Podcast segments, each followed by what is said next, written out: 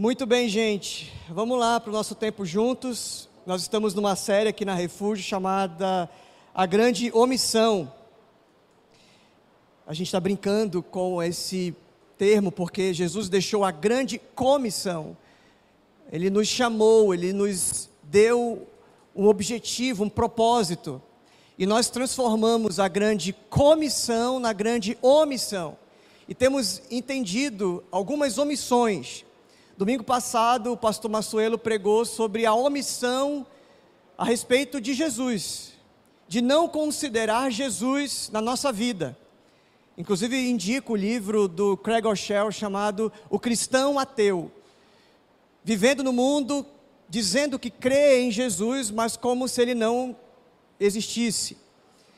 A gente pode passar a nossa existência nos omitindo a respeito de Jesus. Inclusive, ele mesmo falou que se você se envergonhar diante dos homens, se você se envergonhar dele diante dos homens, ele vai se envergonhar diante do Pai, diante do Pai que te vê, do Pai que que enviou Jesus para que nós soubéssemos tudo que Deus é. E aí quando a gente olha para Jesus e não não cai de joelhos, não confessa, a palavra de Deus diz que a gente confessa com a nossa boca, crendo no nosso coração. E se a gente então não confessa, se a gente diz que é cristão ou que é de Jesus, mas não encarna e não vive e não tem uma relação, porque você pode ser de Jesus de, de longe, você pode ser de Jesus, colocar tatuagem de cruz, você pode andar com um figurino que seja gospel, você pode até mesmo ouvir músicas no seu carro, mas não conhecer Jesus, não ter um relacionamento com Jesus, conhece tudo que se fala ao redor de Jesus, mas não conhece Jesus. Não fala com Jesus, não ouve Jesus, não tem um relacionamento. Então, nós falamos isso, depois você volta lá na, na mensagem domingo passado e veja uh, para sua inspiração. E hoje eu quero falar sobre a gente assumir a nossa responsabilidade espiritual, porque uma outra coisa que a gente omite, uma outra omissão que a gente comete é não se alimentar, não se desenvolver na nossa espiritualidade, não ter uma nutrição espiritual, e essa é só sua responsabilidade, não é de outra pessoa. Você precisa entender que quando você está no caminho de Jesus, a responsabilidade de se alimentar espiritualmente é sua. Não confie no que se diz, no que se fala, no que se vive pontualmente, como se aquilo fosse tudo o bastante para você. Não, você precisa estar na caminhada, se alimentando, se nutrindo espiritualmente, porque é como se você fosse no supermercado e aquela amostra grátis que te dão fosse o necessário para você passar a sua vida. Não, você precisa todo dia, dia a dia, é isso que diz o Salmo 1.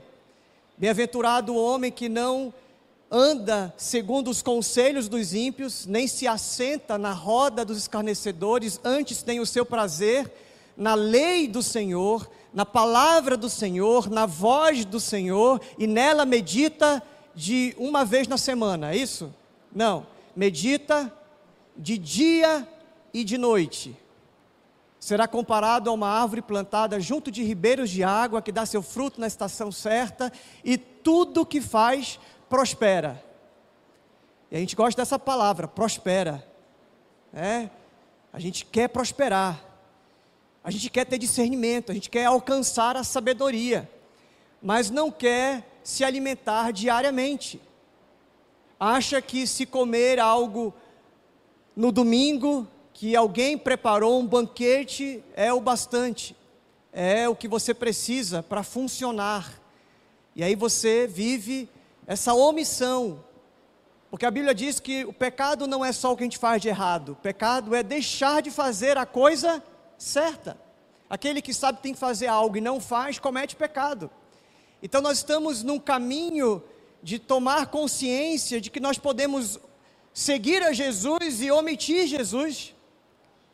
Olha que doideira você se chamar discípulo de Jesus e seguir algo que está esvaziado de Jesus. Fazer Jesus a sua imagem e semelhança. Jesus um ídolo. Ou então você passar a existência sem se alimentar, sem conhecer Jesus, sem estar comendo do pão que desce do céu. Ele mesmo fala isso lá em João capítulo 6. Eu sou o pão que desce do céu. Se vocês comerem de mim, nunca mais vocês terão fome outra vez. Ele fala para a mulher samaritana no capítulo 4: Eu sou a água da vida. Quem beber de mim nunca mais terá sede. E aí você passa a existência sedento, uma carência ambulante, raquítico, desnutrido espiritualmente, pô, e aí não, não tem discernimento. O que faz é só dar cabeçada. Você não tem nada de Deus no seu organismo, na sua mente. Quando a crise vem, você não sabe o que fazer. Você se desespera, você se perde, você enlouquece, você porque você não está sendo nutrido. E é sobre isso que quero conversar. Por favor, abra comigo a sua Bíblia no livro de Hebreus, capítulo 5. Hebreus, capítulo 5.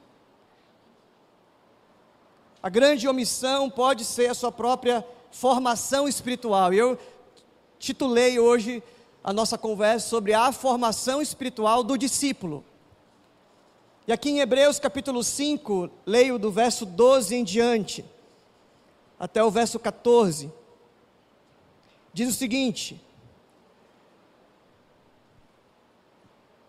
A esta altura já deviam ensinar outras pessoas, e no entanto, precisam que alguém lhes ensine novamente os conceitos mais rudimentares, mais básicos da palavra de Deus ainda precisam de leite e não podem ingerir alimento sólido. Quem se alimenta de leite ainda é uma criancinha espiritual e não sabe o que é justo. O alimento sólido é para os adultos, que pela prática constante, olha isso, pela prática constante, são capazes de distinguir entre o certo e o errado. Eu preciso sair desse estágio de que alguém me alimenta, que alguém vem e coloca a minhoca lá, igual a, a mãe passarinha, na boca da, do filhote, para ser agora um pássaro. Sair desse lugar de filho, de bebê recém-nascido e me tornar pai. Inclusive, feliz dia dos pais para os pais aqui. Porque esse é o processo da evolução espiritual. Eu não posso passar a vida toda bebezinho na fé. E se você for virar uma página da sua Bíblia, em Hebreus capítulo 8, verso 11, olha só o que ele diz. Hebreus 8, 11. E não será necessário ensinarem a seus vizinhos, a seus parentes, dizendo: Você precisa conhecer o Senhor, pois todos desde o mais humilde até o mais importante, me conhecerão. O desejo de Deus é que quanto mais eu tenho contato com a palavra, com o espírito que se move dentro de mim, mais maduro eu fico. O apóstolo Paulo, inclusive, diz que ele sentia dores de parto, gemia com o desejo, com o anseio de ver os seus filhos espirituais cada vez mais maduros e semelhantes a Cristo. Sofro com dores de parto até ver Cristo sendo formado em vocês, porque Ele é o homem ômega, Cristo. Você não está na existência se tornando uma versão melhor de você. Então, ontem eu não prestava, hoje eu presto. e assim eu vou me melhorando a partir do meu próprio referencial. Não. Você que é discípulo de Jesus, você está a cada dia cada vez mais parecido com Ele. É isso que diz Romanos capítulo 12, coloca na tela para mim, Romanos 12, de 1 a 2.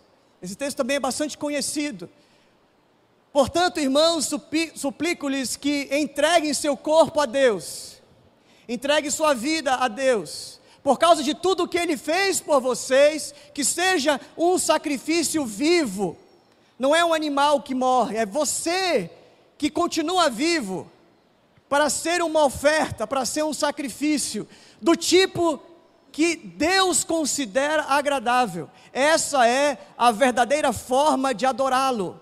Verso 2: Não imitem o comportamento e os costumes deste mundo, mas deixem que Deus os transforme por meio de uma mudança no seu modo de pensar, a fim de que experimentem a boa, agradável e perfeita vontade de Deus para vocês.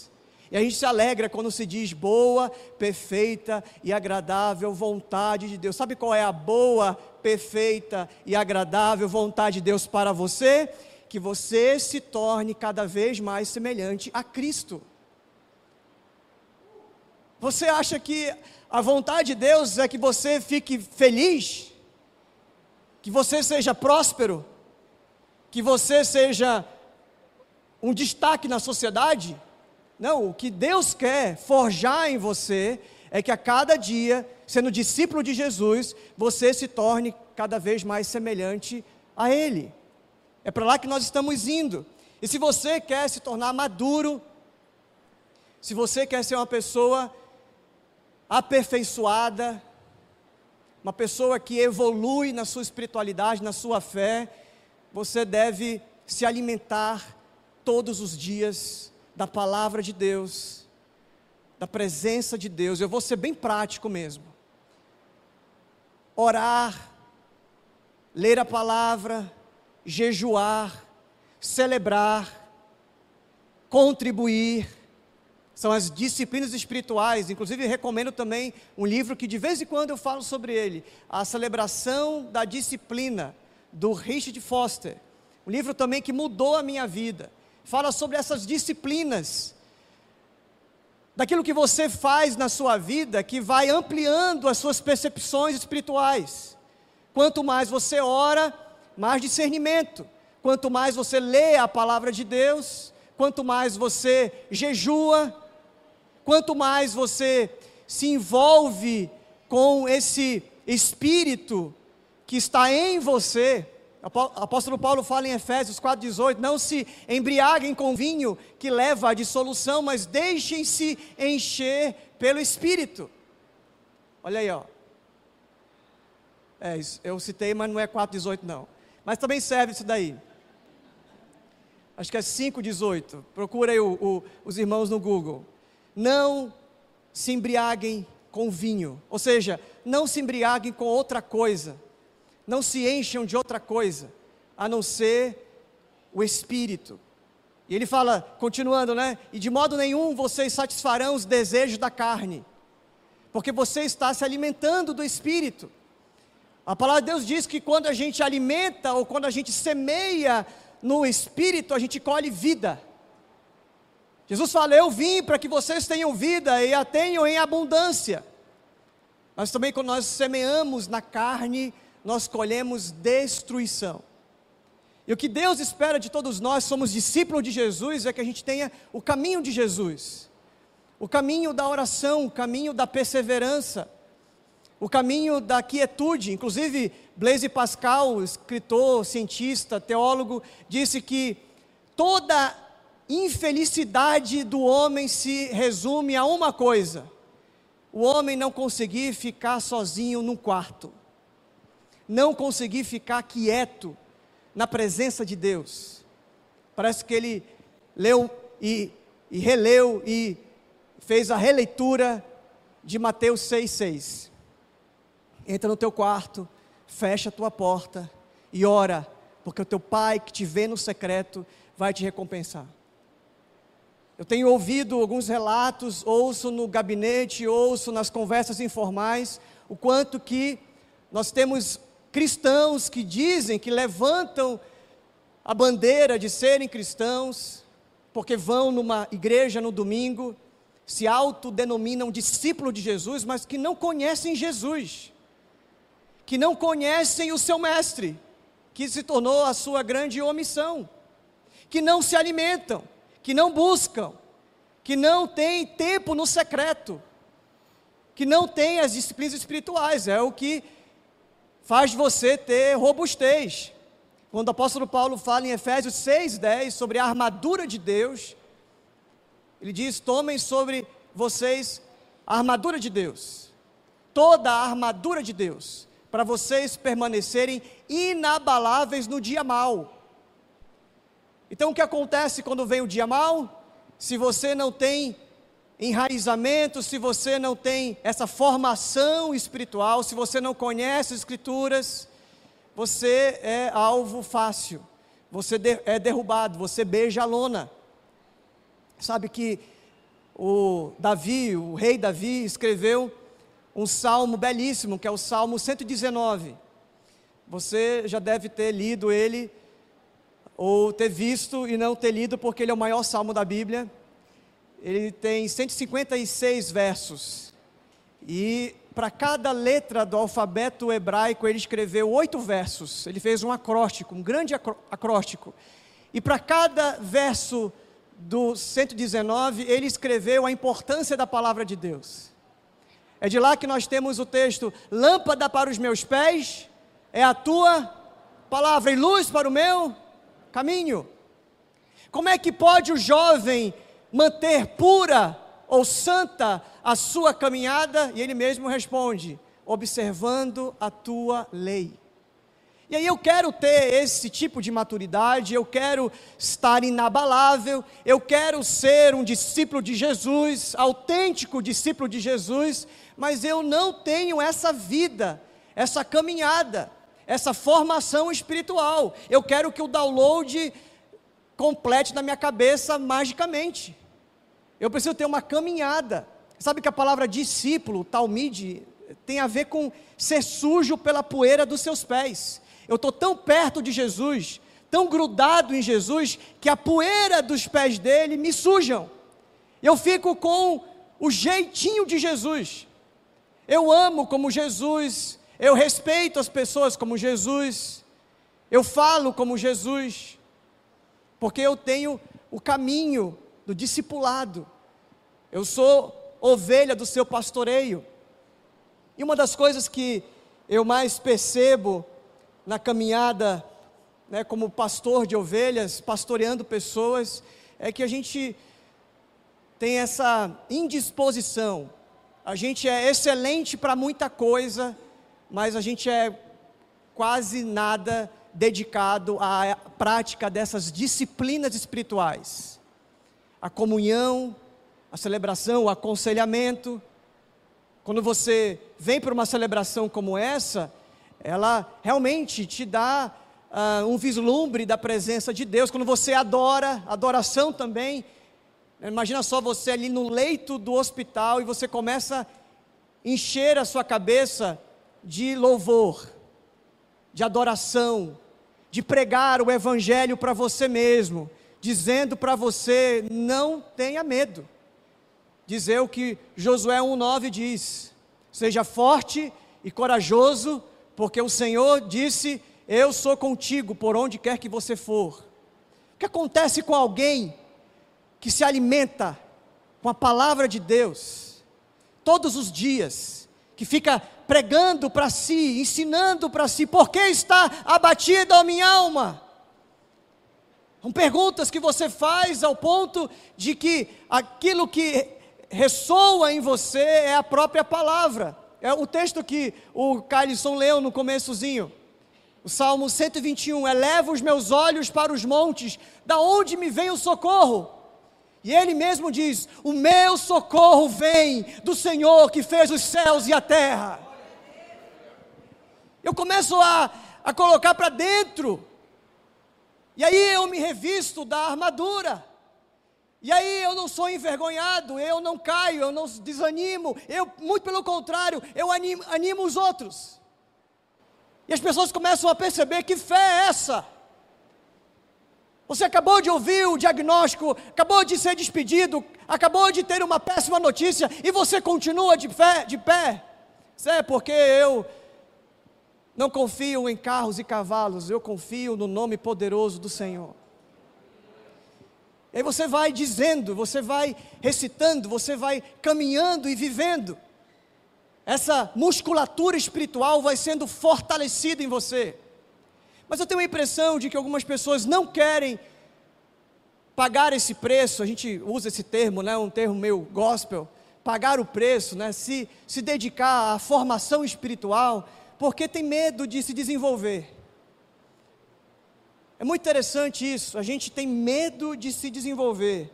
Eu queria ler um texto com vocês. Eu não vou ler, não, eu vou citar. Lembra quando Moisés subiu ao monte para falar com o Senhor? E o Senhor disse: Moisés, volta lá e traz o povo. Eu quero falar com o povo. E aí Moisés chega diante daquela igreja, daquela multidão, daquele povo, daquela família, e disse: Olha, Deus quer falar com vocês, vamos subir.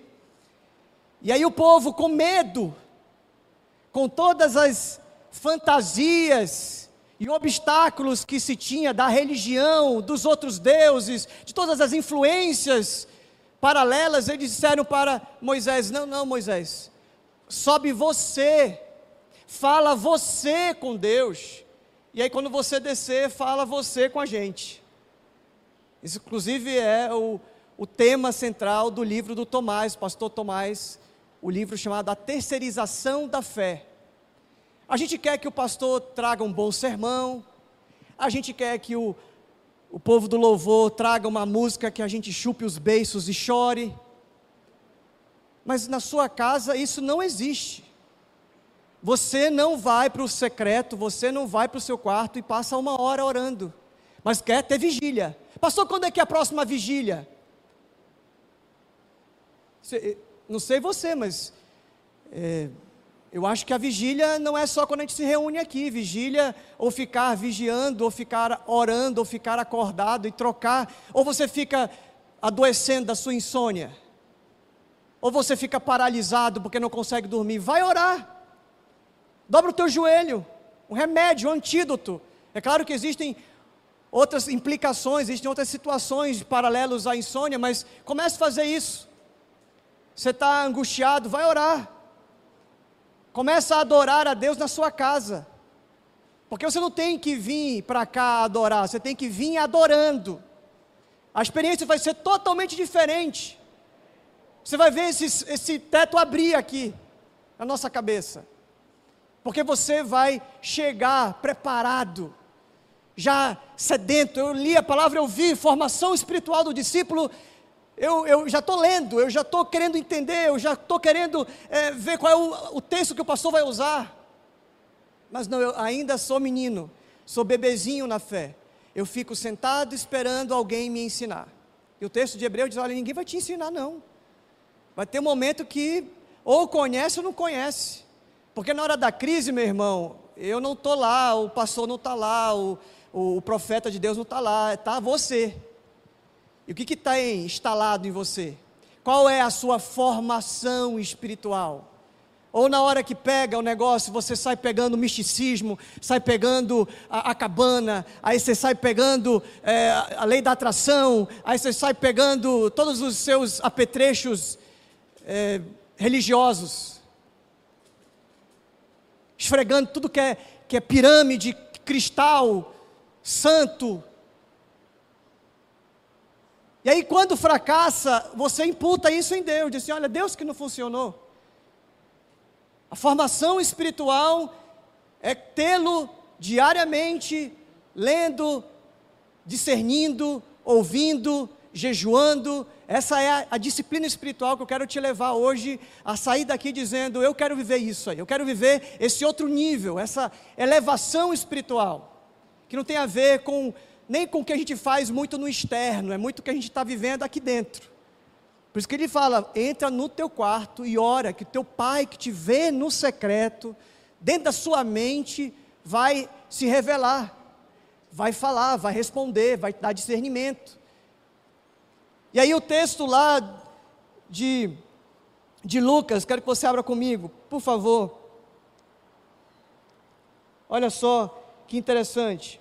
Lucas 7, 31 a 34. A impressão que eu tenho, às vezes, meus irmãos, é que Lucas 7, 31 a 34, que existem pessoas que creem em Jesus, inclusive a palavra de Deus diz que até os demônios creem em Jesus, creem em Deus e tremem, estremecem. Então não é só crer em Jesus, é caminhar todos os dias nesse pasto verdejante, nessas águas tranquilas, como diz o Salmo 23. A impressão que eu tenho é que alguns cristãos ou discípulos de Jesus são mais de fachada do que de essência ou de, vi, de vivência. E aí o que acontece é que é igual o garotão que acabou de casar, e em vez de ele amadurecer e ser agora homem, e ser marido e dar suporte emocional, dar segurança, ele ainda é um meninão. Ele só casou, ele continua um meninão dentro de casa. Continua irresponsável, continua inseguro, continua um, um camarada que não, não amadureceu, não cresceu. É o que acontece quando você só conhece Jesus pelo que as pessoas falam, conhece Jesus no domingo, conhece Jesus pela internet, nunca vive o relacionamento com Ele e não trabalha a sua formação espiritual, vai ser para sempre o um menino na fé. Olha só que interessante esse texto de Jesus. Assim, aqui posso comparar o povo desta geração, e não só aquela, como a nossa também. O que posso comparar esse povo a essa geração que, que é, é que oscila Perguntou Jesus, verso 32. Como posso descrevê-los? E aí ele, ele compara dizendo: são como crianças que brincam na praça. Queixam-se a seus amigos: tocamos flauta e vocês não dançaram.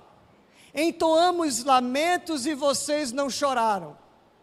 Quando João Batista apareceu, ele não costumava comer e beber em público e vocês diziam: ele está possuído por demônios. E quando vem agora o filho do homem, por sua vez, come e bebe, e vocês dizem: é comilão, é beberrão, amigo de cobradores de impostos e pecadores. Olha só que texto curioso esse de Jesus. Essa geração, uma geração igual criança que fica tocando flauta, esperando que aqueles que ele está observando dancem. Ou Jesus faz a ponte com João Batista e com ele mesmo, né? A expectativa que se tem a respeito de Jesus é uma expectativa da, da, da sua própria vontade. Assim, eu quero que Jesus funcione a minha própria vontade, eu quero que Jesus seja ah, uma extensão do meu ego. Eu fico tendo controle, achando que eu tenho controle de Jesus. Se não, meu irmão, você precisa amadurecer na sua fé e parar de viver por impressões. Amadurecer na sua fé e parar de, de viver segundo as suas expectativas. Vocês ficam tocando flauta querendo que Jesus dance para vocês. Tocando um lamento e querendo que Jesus chore com vocês. Essa geração é uma geração, então, mimada. Essa geração é uma geração que projeta os seus anseios em Jesus e acha que Jesus funciona como você quer. C.S. Lewis dizia que ele é um leão que não se pode controlar.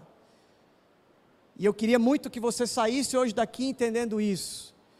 Que se ele é o seu Senhor, se você é discípulo de Jesus, você vai a Ele porque Ele é manso e humilde de coração. Você vai a Ele e aprende todos os dias a ouvir e a meditar na Sua voz. Eu sempre cito aqui e eu vou passar a vida citando. João 10, Jesus fala: Eu sou o bom pastor, as minhas ovelhas ouvem a minha voz e me seguem. Quem você está seguindo? Quem são as suas influências? O que, que você está consumindo? Porque, convenhamos, acaba sendo injusto.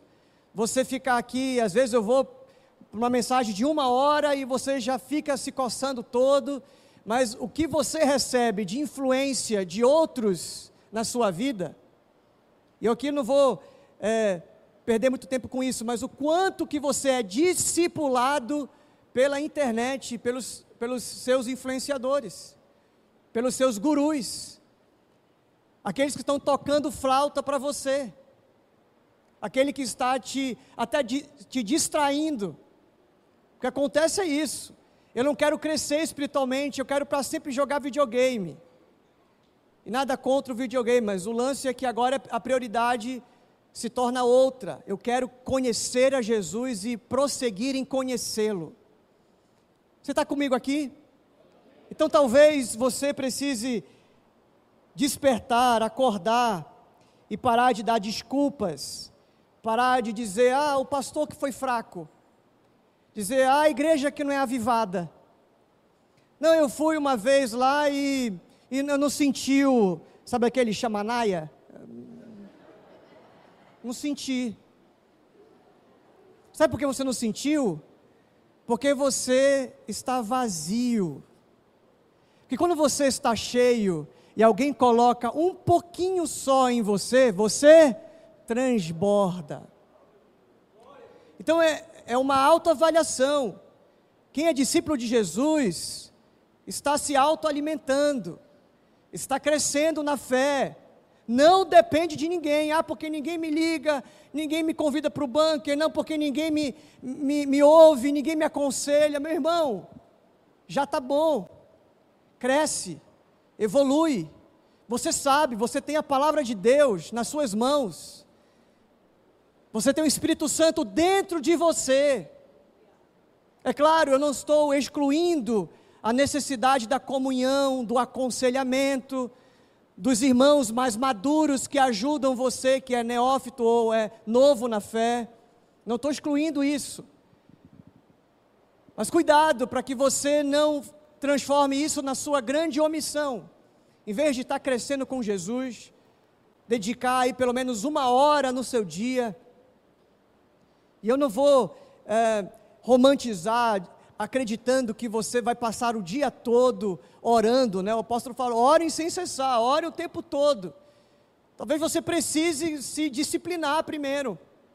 Olha, eu preciso colocar um alarme. Assim como você coloca o alarme hora de tomar um remédio da pressão, ou antes de tomar o anticoncepcional, a, a, a, o relógio lá, o alarme dizendo para você beber água.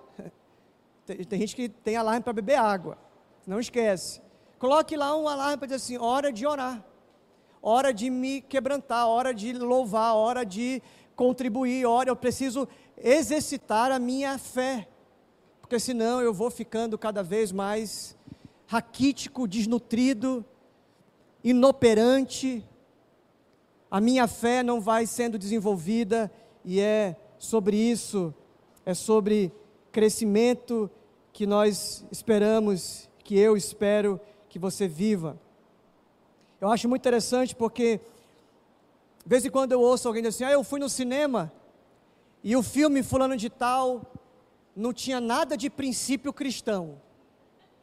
Vocês ouviram isso recentemente, né? Eu fui assistir filme tal e olha, não teve nada cristão. Então você quer ir no cinema ouvir uma pregação espiritual? Sabe o que acontece? Quando você vem para uma pregação, sabe o que você quer? Você quer entretenimento. Você quer que o pastor seja engraçado. Você quer que o pastor seja carismático. Aí quando você vai no cinema, você quer que ele seja espiritual. A gente está invertendo a ordem. Não, não, espere luz de trevas. Você vai no cinema, as coisas que estão produzindo lá, nem todas, obviamente. Se você quer uma coisa espiritual, vá assistir The Chosen. É. Isso é propaganda, não tem jeito. Se você quer algo espiritual, você precisa entrar no seu quarto, orar, buscar o seu pai. Para de terceirizar, para de culpabilizar o outro. Ah, eu não faço porque na nossa igreja não tem retiro, não tem o, o encontro. Ah, pastor, na minha igreja anterior tinha um encontro com Deus e aqui não tem. Não tem? Rapaz, eu jurava que tinha. Por que você não faz? Você e você consigo mesmo. Você para você com amor. Por que você não para nessa semana? Para aí um dia inteiro, vai. É, é, é o que a palavra diz sobre guardar o sábado. Ou você não guarda o sábado? O meu Shabat é na segunda-feira. Segunda-feira eu me interno na minha casa, no meu quarto, eu não quero ver crente. Eu quero ficar eu e Deus. E às vezes eu tenho que sair por causa da, da vida, né? Por ser pai, ser marido, mas eh, você tem que ter um momento de parar para ouvir. Às vezes você está tão acelerado que tem que parar para ver se a alma chega no seu corpo. Então, se você está descumprindo esse mandamento, esse mandamento ainda está em vigor, viu, meu irmão? Você tem que trabalhar seis dias e o sétimo você tem que descansar. Em algum momento tem que ter esse descanso. Algum dia da semana tem que ter um dia off, um dia de descanso, um dia de ouvir a palavra, um dia de meditar na palavra intensamente. Está valendo, não pensa que o decálogo, os dez mandamentos, inclusive é o nosso livro, né, que nós escrevemos aí, eu, Tomás e, e uma galera.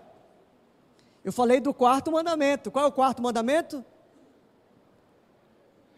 Qual é o quarto mandamento? Olha, não leram o meu livro, não sabe qual é o quarto mandamento. Quarto mandamento é: seis dias você vai trabalhar e o sétimo você vai descansar. É o que o Blaise Pascal falou.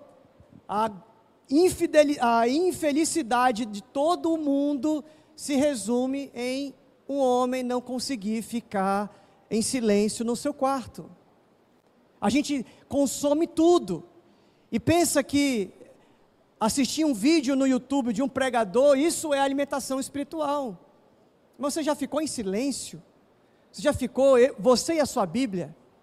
Você já ficou no seu quarto ouvindo? Orando? Ou a sua mente não te deixa mais orar? Já pensou que desgraça seria para a sua vida espiritual você não, não se concentrar não conseguir mais. Está tão acelerado, o pensamento está tão hiperativo, que não consegue ouvir a voz do bom pastor. Meus irmãos, que essa palavra seja o começo de uma mudança na sua vida. A palavra de Deus diz que toda escritura é inspirada por Deus. Coloca para mim aí, 2 Timóteo 3,16. Toda escritura é inspirada por Deus. E essa palavra de Deus ensina o que é verdadeiro, para que você possa perceber o que não está em ordem na sua vida. Essa palavra nos corrige quando erramos e nos ensina a fazer o que é certo. Olha o que você está perdendo, deixando de ler a palavra de Deus. A palavra de Deus diz que o exercício físico para pouco tem proveito, mas a, a disciplina espiritual, a devoção, ela tem efeito para essa vida e para vi, a vida vindoura. Você quer ler esse texto? Está lá em Efésios. Desculpa, 1 Timóteo 4,8. Olha comigo aí. 1 Timóteo 4,8. O exercício físico tem algum valor, mas exercitar-se na devoção é muito melhor, pois promete benefícios não apenas nesta vida, mas também na vida vindoura. Segura aí, congela aí. Se você quer tirar foto hoje no culto de alguma coisa, é, essa é a sua hora. Porque às vezes eu, eu vejo umas postagens assim, a, a parte mais insignificante tiraram foto. Coloca esse versículo no teu Instagram para você se lembrar que não é contra o exercício físico, não. Temos alguns personal aí, temos alguns é, irmãos marombeiros, não tem problema fazer academia, não sou contra a academia, mas a palavra de Deus está dizendo que sim, tem um efeito, mas o efeito da tua disciplina espiritual, ela tem efeito muito maior para a sua vida e para a sua vida futura. Para finalizar, meus irmãos, eu quero ler com vocês Efésios 4, e eu prometo que eu vou embora. Efésios 4, a partir do verso 11. E esse eu vou ler de carreirinha aqui para você meditar. Vamos do 11 ao 20. O Senhor designou alguns para apóstolos, outros profetas, outros evangelistas, outros pastores e mestres. Isso aqui é o que você vai ter na igreja: líderes, apóstolos, no sentido de plantador de igreja. Você vai ter o mestre, você vai ter o pastor. Eles são responsáveis para preparar o povo santo para realizar a sua obra e edificar o corpo de Cristo. Até que todos, olha isso, até que todos alcancemos a unidade que a fé e o conhecimento do Filho de Deus produzem e amadureçamos, chegando à plena ou à completa medida da estatura de Cristo então não seremos mais imaturos como crianças, levados de um lado para o outro, empurrados por qualquer vento de novos ensinamentos, e também não seremos influenciados quando nos tentarem enganar com mentiras astutas. Em vez disso, falaremos a verdade em amor, tornando-nos em todos os aspectos cada vez mais parecidos com Cristo, que é a cabeça. Ele faz que todo o corpo se encaixe perfeitamente. E cada parte, ao cumprir a sua função específica, ajuda as demais a crescer, para que todo o corpo se desenvolva e seja saudável em amor. Assim eu lhes digo, com a autoridade do Senhor: não vivam mais como os gentios, como aqueles que não são discípulos de Jesus, levados por pensamentos vazios inúteis. A mente deles está mergulhada na escuridão, andam sem rumo, alienados da vida que Deus dá, pois são ignorantes e endureceram o coração para Ele, tornaram-se insensíveis, vivem, vivem em toda em função dos prazeres sensuais e da prática avi, avi, é, e praticam avidamente toda espécie de impureza. Verso 20. Mas não foi isso que vocês aprenderam de Cristo. Minha pergunta é: o que que você tem aprendido com Cristo? O que você tem aprendido com Cristo? Se tirar a igreja, religião, pastor, o que que fica? O que você está aprendendo com Cristo?